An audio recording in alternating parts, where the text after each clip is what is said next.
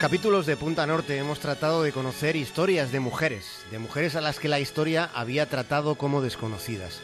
Esta fue una de nuestras determinaciones, uno de aquellos empeños que nos planteamos cuando comenzamos con esta aventura. Pensamos en aquel momento que ellas debían ser y debían estar porque habiendo sido ocurría que no estaban, que no aparecían. Y hemos recordado a muchas mujeres. Pero entre todas las personalidades a las que hemos seguido el rastro durante estos tres años, hay alguien que forma parte de nuestros favoritos, los más asombrosos entre los indispensables. Y en este caso se trata de un hombre, de un hombre que es una leyenda. Se trata de Antoine de Saint-Exupéry. Un tipo que vivió intensamente, un escritor que nos recuerda que lo más esencial es lo que no se ve, es lo que se siente. Y partiendo de esa idea, Saint-Exupéry contaba que el amor es lo único que aumenta cuando se reparte. A la mujer que mejor le conoció, a Consuelo, se le partió el corazón cuando se confirmó que había muerto el escritor, que era piloto y que siendo piloto fue derribado por un caza de la Wehrmacht cuando Saint-Exupéry estaba en una misión sobrevolando el Valle del Ródano, a punto de acabarse ya la Segunda Guerra Mundial. Aunque antes de aquel desenlace ocurrió algo que fue clave en su vida. Antes, y surcando los cielos, estuvo a punto de morir en el desierto.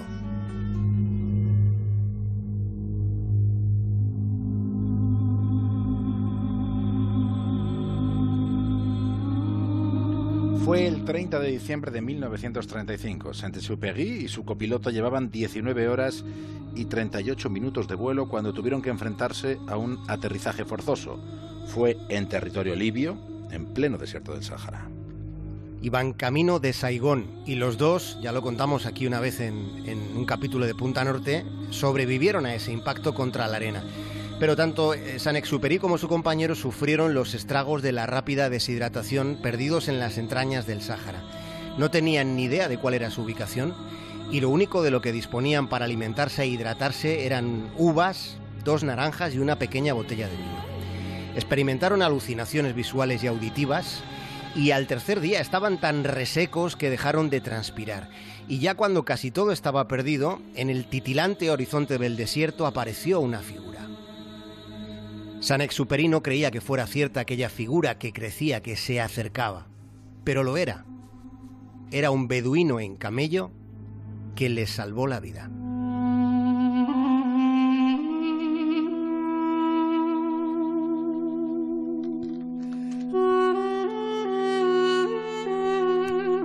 Los libros de Saint-Exupéry partían de experiencias biográficas y después de ese instante límite, Exupéry escribió un libro titulado Tierra de Hombres, aunque en su traducción al inglés se tituló Wine, Sand and Stars, viento, arena y estrellas.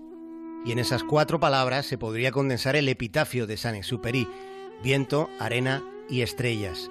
Y en ese libro, relatando la agonía del desierto, el francés escribe sobre aquel hombre que apareció subido en un camello desde el fondo de la nada. Y dice el texto lo siguiente te me apareces bañado de nobleza y benevolencia, gran señor que posee el privilegio de dar de beber. Todos mis amigos, todos mis adversarios en ti marchan hacia mí, y ya no tengo ni un solo enemigo en el mundo. Pero como este mundo no era suficiente para su imaginación, Saint-Exupéry soñó con otros planetas, y por eso colocó al principito en un asteroide. El asteroide B612. Al principito le encantaban las puestas de sol.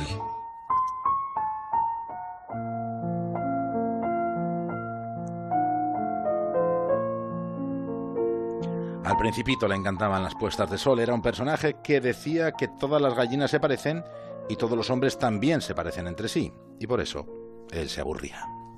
Y añadía que los hombres ya no tienen tiempo para conocer nada. Compran las cosas ya hechas.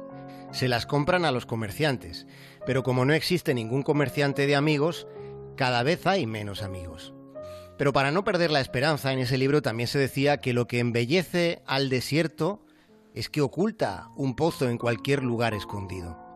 Se reparaba además en otra evidencia. Únicamente los niños saben lo que buscan. Y buscando entre las páginas de ese libro esencial encontramos el drama de los baobabs.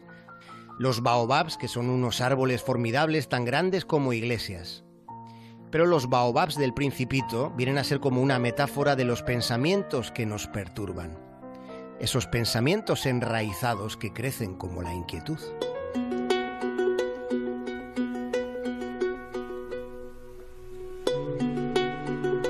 Y más acá del principito, regresando a nuestro mundo, nos encontramos con un motivo de inquietud que da que pensar. Se trata del enigma de por qué los baobabs africanos se están muriendo. ¿De qué se mueren esos árboles que son como catedrales del tiempo? ¿Qué está pasando con los monumentales símbolos de la sabana del continente negro? Muchos ejemplares de entre 1000 y 2500 años de antigüedad, con toda esa vida, se han muerto en poco más de dos lustros en poco más de, de 12 años. Según un estudio que ha publicado la revista Nature Plan, se trata de un suceso de una magnitud sin precedentes. Causa mucha tristeza que se estén muriendo unos monumentos de la naturaleza y luego genera desasosiego percibir la preocupación que hay en la comunidad científica respecto a este asunto, en el que de momento no hay una explicación. Se desconoce qué está pasando, no se sabe cuál es la causa de la muerte de estos árboles que están entre los más antiguos de nuestro planeta. De momento hay conjeturas. Se piensa que el motivo puede estar en el aumento de la temperatura, en las sequías, con modificaciones que son significativas de las condiciones climáticas que están afectando sobre todo al sur de África. Se piensa, por tanto, en el cambio climático pero insistimos, hasta ahora, hasta que haya una comprobación, de momento es una sospecha. No hay evidencias todavía.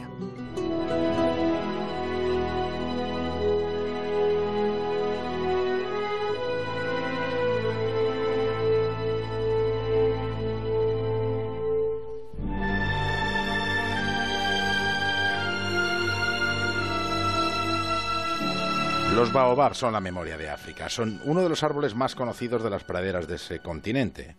Son reconocibles por los tallos gruesos y sin ramas y también por su generosidad con el resto de seres vivos.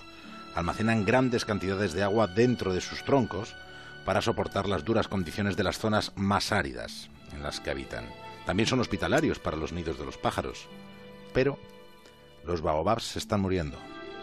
Estadísticamente es imposible que una cantidad tan grande de viejos y grandes baobabs mueran en un periodo de tiempo tan corto debido a causas naturales. Algo no cuadra. Pero es un hecho.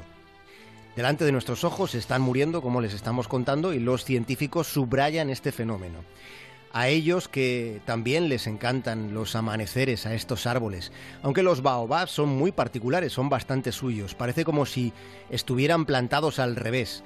Y a diferencia de las secuoyas de los robles, con los baobabs sucede que no se puede datar su antigüedad simplemente contando sus anillos de crecimiento dentro del tronco. No se puede porque a medida que los baobabs crecen, sus anillos desaparecen, se desvanecen. Cuando los baobabs se hacen mayores, sus anillos de edad se dejan de ver. Lo mismo que pasa con lo verdaderamente importante, que tampoco puede ser contemplado. Lo esencial es invisible para los ojos. Se acerca al final. Cuando llegue la hora de partir, tendré que hacerlo solo.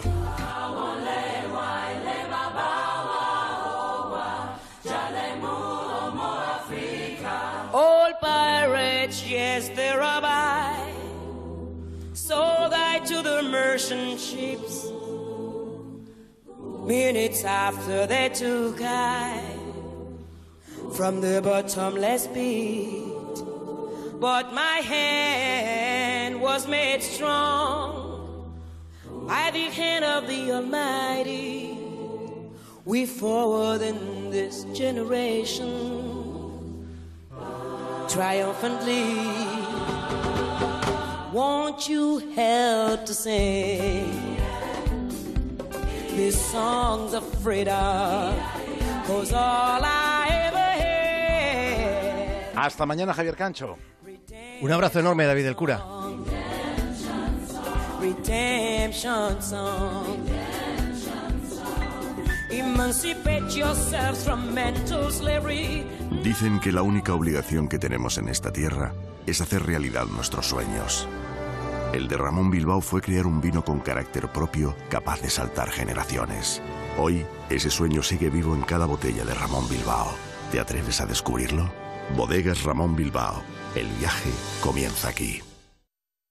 Las necesidades de tu empresa siempre están en tu cabeza, incluso mientras vuelves a casa o cenas, hasta que todo encaja para afrontarlas. Como ahora, que escuchas que en BBVA no necesitas ser cliente para saber qué financiación podríamos darle a tu empresa y en qué condiciones. Lo hemos estudiado previamente. Pregunta en cualquier oficina. BBVA, creando oportunidades. El compromiso de movilidad